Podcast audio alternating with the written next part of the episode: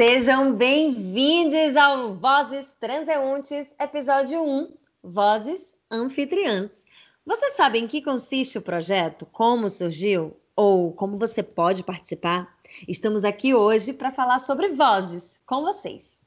As vozes buscam preencher espaços vazios através da leitura de poesias, poemas, sonetos e pequenos contos escritos por pessoas que abraçam o feminino. Nossas vozes estão aqui e em qualquer lugar.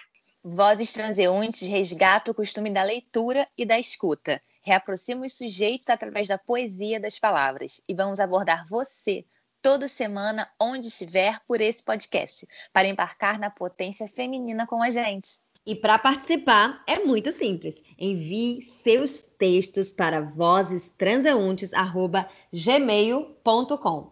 Olá, gente! Oi, meninas! Oi! Olá, gente! Eu sou Lucélia Pontes. Oi, essa é a minha voz. Eu sou uma artista pesquisadora. Eu gosto de me ver assim, me definir assim. Eu sou atriz, escrevo e sou uma das vozes criadoras do projeto Vozes Transeuntes, que surgiu com a imagem da minha irmã e do meu cunhado, lendo um para o outro fazendo com que eu transformasse essa cena em uma performance de mulheres lendo mulheres.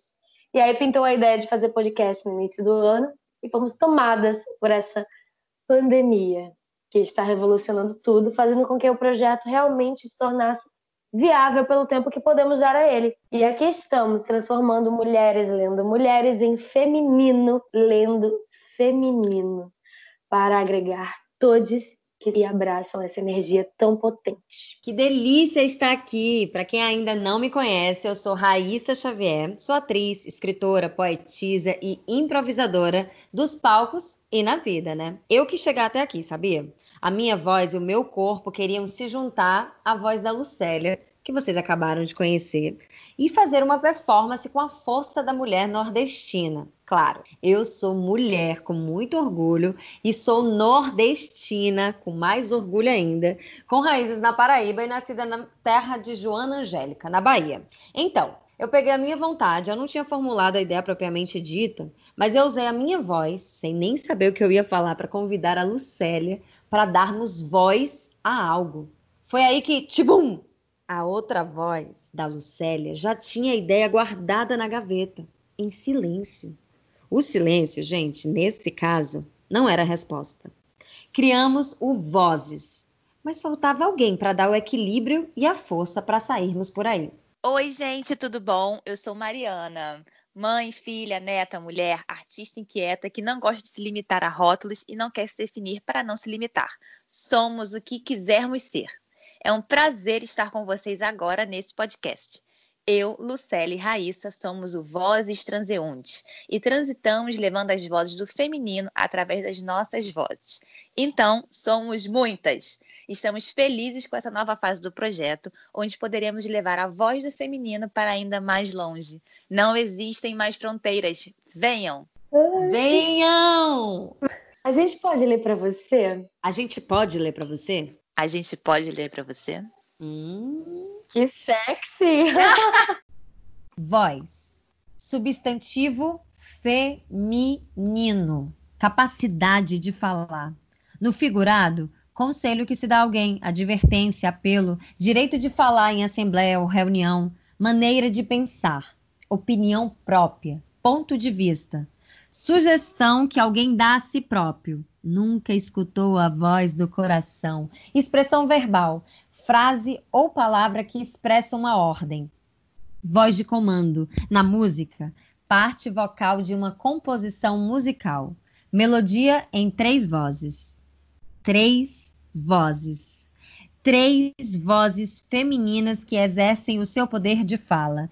Três vozes que circulam e ecoam nas ruas, nas mídias, nas salas três vozes que passam, transeuntes vozes que gritam o grito das minorias, vozes políticas ou erotizadas, vozes que contam um conto ou no cordel fazem morada.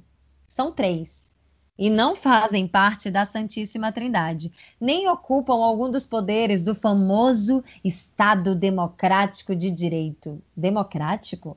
Não, não são os três porquinhos ou os três mosquiteiros. Nem pense nos três reis magos. São três vozes femininas, três, o número mínimo para se tomar qualquer decisão em grupo dentro de uma democracia. Somos três diferentes forças, três potências que querem chegar até você, para que você some ao nosso três e sejamos quatro, cinco, seis, cem, duzentas, milhões de vozes poéticas, políticas, fortes, famintas, ferozes, libertas. Língua.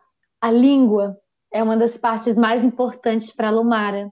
Ela pensa que é pela língua que se propaga toda a fluidez do movimento. E o movimento é de extrema necessidade para ela. Engole-se a própria saliva e alimentos alonga-se a coluna e expressa-se sons, vozes que andam por todo o corpo e emitem comunicação. As vozes de Lumara, que são tantas e das mais variadas, percorrem pelos seus dedos as palavras, além de danças. As imagens produzidas por ela gritam, são gritos ensurdecedores, apesar de mudos. As vozes, quando entram em frequência com as veias, ecoam movimentos internos que revolucionam vidas, principalmente a de Lumara. Lumara é uma jovem transeunte de suas vozes internas que exalta a coragem e a beleza de se entregar para a vida além da palavra.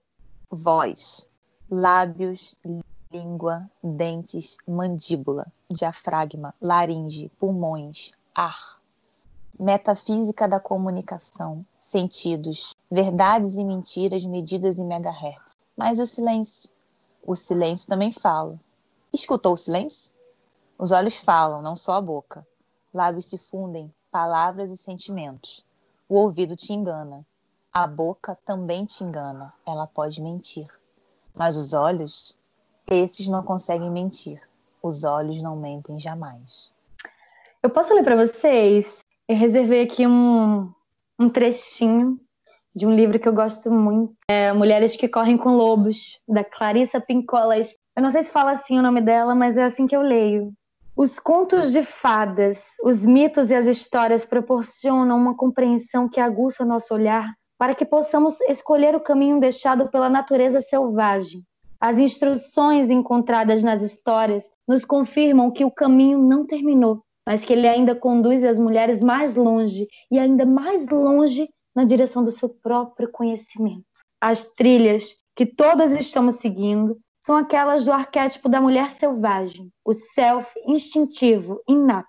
Chamo-a de mulher selvagem porque essas exatas palavras, mulher e selvagem, criam e amar ou tocar a la puerta, a batida dos contos de fadas à porta da psique profunda da mulher. Significa literalmente tocar um instrumento do nome para abrir uma porta. E amar ou tocar a la puerta significa usar palavras para obter a abertura de uma passagem.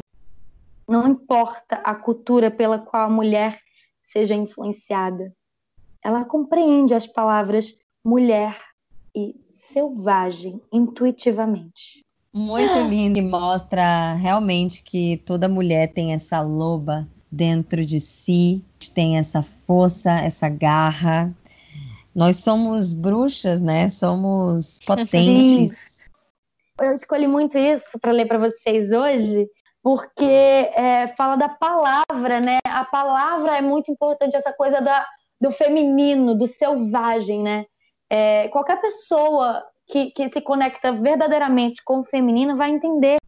Tira essa coisa do conto de fadas é, no sentido de anular a nossa intuição. Acho que traz muito essa coisa do, do self, quando fala do self instintivo, inato, fala muito do, para mim pelo menos, fala muito dessa coisa instintiva da gente, que é de seguir o que a gente sente. Eu acho interessante isso também em relação ao nosso ao nosso projeto, que traz essa coisa da palavra, né? Como, como voz também, como caminho, como passagem que ela é, é a, abrir a porta para deixar, como se fosse assim, trazendo pra gente, é abrir a porta para deixar a nossa voz passar, pra gente ecoar.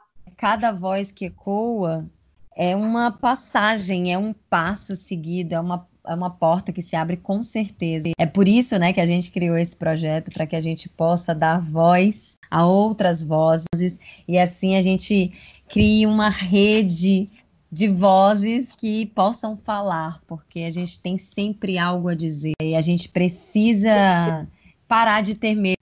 Assim como a gente também foi influenciada, a gente está aqui lendo também outras mulheres, além dos nossos próprios textos, porque, inclusive, para quem está escutando a gente, os textos que a gente leu agora há pouco, cada uma que leu o seu foi quem escreveu, da língua, da voz, do olho, né? Enfim. É, eu trouxe para vocês hoje um poema que é muito forte, da Conceição Evaristo, que é uma mulher preta, uma mulher que traz na sua poesia toda a ancestralidade, toda uma memória coletiva do povo preto e que eu acho muito digno da gente ler ele sim, porque a gente precisa sempre relembrar essas raízes. Vozes mulheres. A voz de minha bisavó ecoou criança nos porões do navio. Ecoou lamentos de uma infância perdida. A voz de minha avó ecoou obediência aos brancos donos de tudo. A minha voz ainda ecoa versos perplexos com rimas de sangue e fome. A voz de minha filha recolhe todas as nossas vozes, recolhe em si as vozes mudas, caladas, engasgadas nas gargantas. A voz de minha filha recolhe em si a fala e o ato, o ontem, o hoje, o agora. Na voz de minha filha se fará ouvir a ressonância, o eco da vida liberdade. Poemas de recordação e outros movimentos de Conceição Evaristo, Vozes Mulheres. Nossa, muito forte, muito forte, caraca. É, é a nossa história, a escravidão do povo preto desde o início da nossa colonização aqui e que essa escravidão ainda perpetua né, nos dias de hoje, está enraizado. É, então, jamais teremos como dizer como negar um racismo. O racismo está presente na nossa sociedade, a cada dia, inclusive, mais evidenciado, né, graças às redes sociais, à internet. E eu acho que é o nosso dever a gente combater e a gente dar voz a essas, a essas mulheres potentes que muitas vezes são excluídas, né? Sim. Elas precisam ser ouvidas, ela tem, elas têm muito a ensinar a gente, há muito que aprender Sim. e a respeitar essas pessoas. Escutando, ela fala muito de voz, ela falou sangue. Você lendo, você, você me arrepiou aqui, amiga. É, e eu anotei aqui é, vozes sangrentas, que eu acho que, que foi o que ficou para mim desse texto, assim, é, que passa do ontem, do, de tudo que foi ontem, né? Não de ontem, o dia de ontem, mas de tudo que vem de antes o ontem, os ontens, né? E de tudo que virá também. É, a gente é fruto do que a gente veio. E essas vozes sangrentas, elas estão ecoando muito. É, e precisam ecoar para poder a gente também entender aonde está é, o nosso racismo, que é, que é tão estrutural, que a gente tem mesmo, e como que a gente pode melhorar e, e cortar isso pela raiz, né? É, que a gente entenda muito... que a gente é uma sociedade que a gente não superou a escravidão. E a gente, pouco antes dessa gravação, né, a gente estava comentando a própria morte né, do menino Miguel, como isso está pautado no racismo, como uma sociedade que não superou todas essa, essas questões datadas que já não eram mais para existir. E está aí, sabe? É uma mãe negra que não tinha com quem deixar o filho, porque a escola está fechada, a gente está vivendo uma pandemia. Ela teve que levar a criança para o trabalho. Desculpa, eu me emociono falando disso, porque eu também sou mãe e eu me identifico de alguma forma com essa mulher.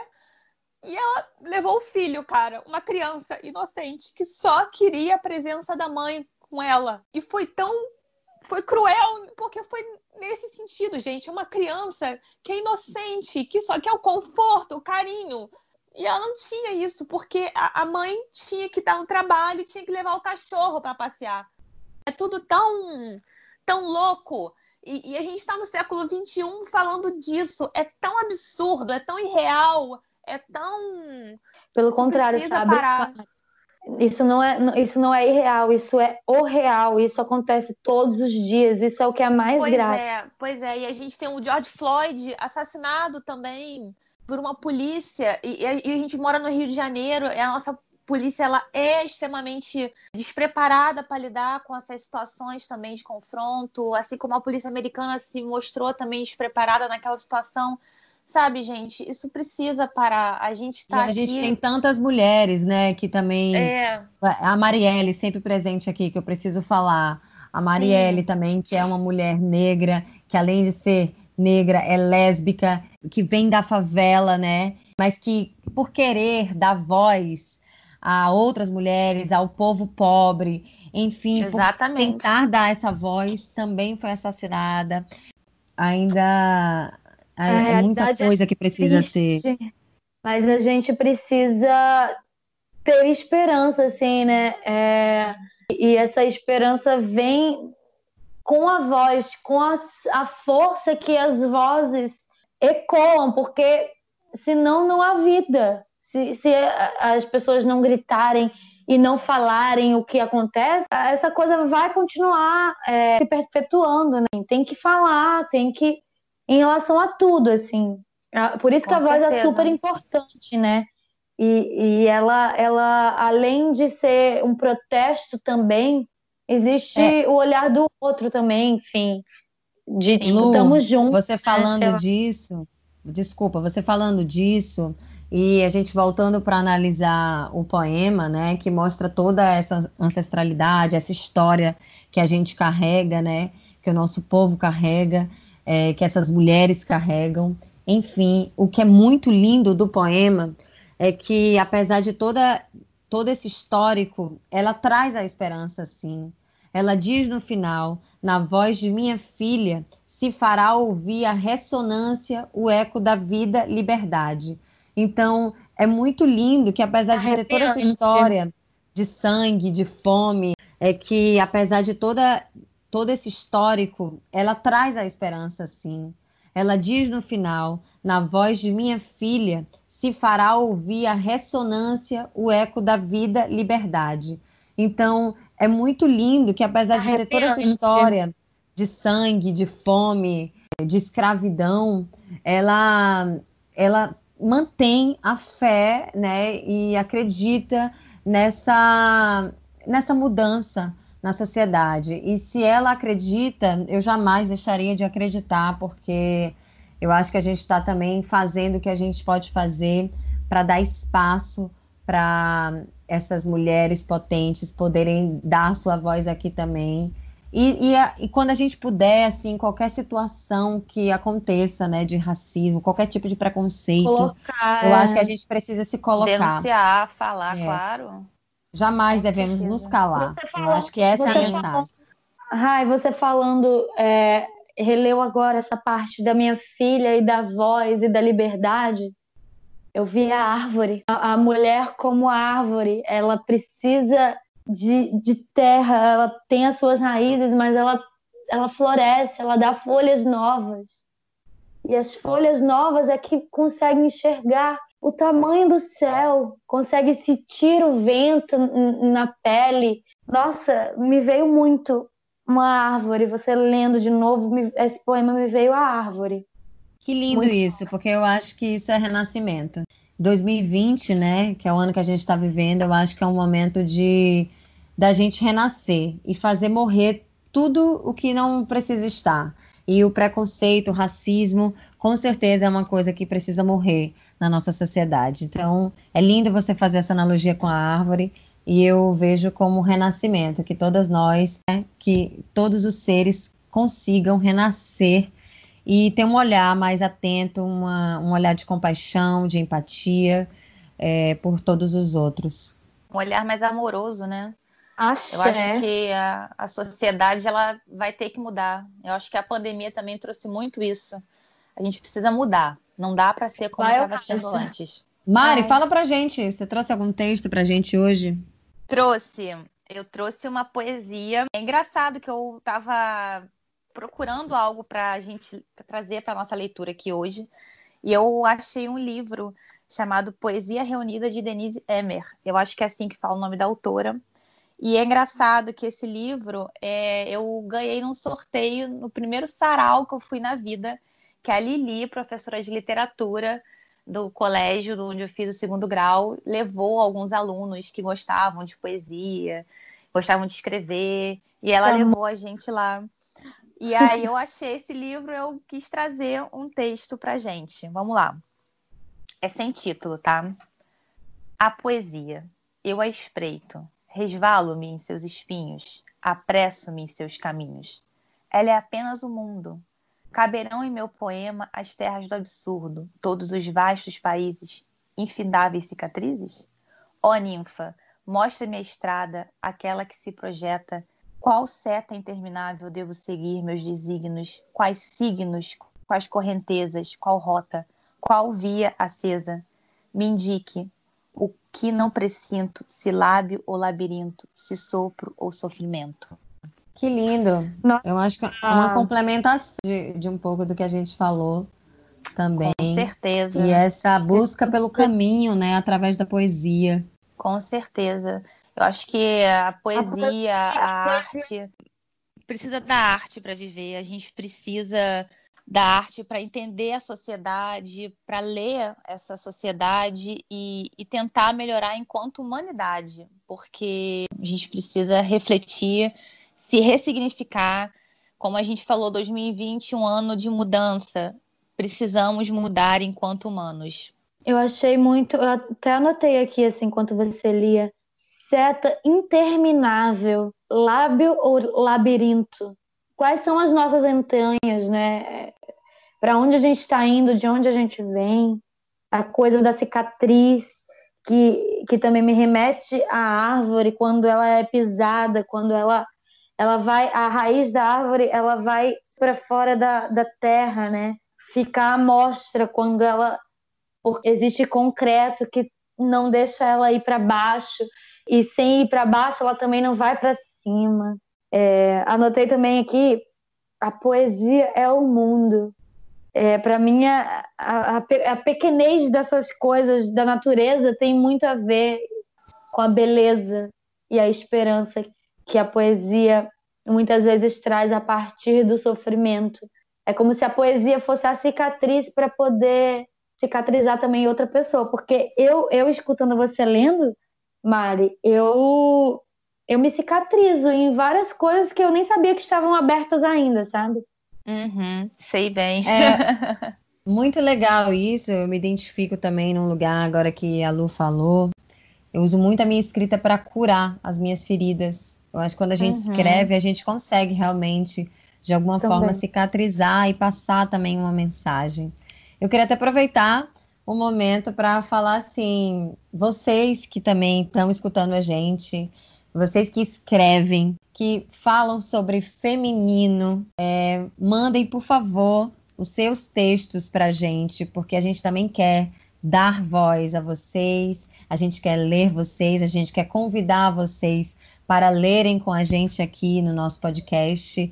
Então não esqueçam que o e-mail é vozestranseuntes@gmail.com. E falando de escrita, por que você não fala do seu livro, amiga? É verdade. Eu acabei de lançar um livro também chamado Um Quarto de Mim. Vocês podem adquirir no site raissaxavier.com ou também acessar lá no Instagram, tem o mesmo link direto para compra do livro. É, o Instagram é raissa.xavier, com dois R's no final. E o livro fala também dessa questão do crescimento da mulher em busca do seu empoderamento e amor próprio com a intenção também de despertar nos homens, né, um olhar mais atento, mais sensível, que eu acho que é, tá todo mundo precisando agora. Eu acho que o livro, eu digo que é um lembrete a todas as mulheres da grandiosidade, da potência delas e da capacidade de realizar o que elas quiserem. É um quarto de mim, mas também é uma parte de vocês, porque essa parte eu estou chamando de força e eu quero dar a minha força para vocês. Ai, que foda! Linda, maravilhosa. Eu acho que a gente está chegando ao fim agora, né, meninas? Com isso, eu gostaria de agradecer muito a minha irmã, Andréa Pontes, e ao meu cunhado, Ícaro Almeida, porque a imagem que, que eu vi é que está causando tudo isso e reverberando as palavras de outras mulheres, de outras pessoas que sentem e abraçam o feminino para a gente ecoar juntos. Obrigada a você que está nos escutando. Obrigada, meninas, por estarem sempre juntas a mim. É... e eu a vocês. Vozes Transeuntes. Sigam a gente também no Instagram, arroba Vozes Transeuntes. Se vocês fizerem algum post e marcarem a hashtag Tanta Voz que Cala, nós vamos poder ver e compartilhar também, que é uma forma da gente estar exaltando artistas que também abraçam o feminino através de imagens, sejam elas escritas ou artes plásticas, enfim. Vamos ecoar vozes ditas ou não. E obrigada. Ah, agradecer, agradecer a vocês.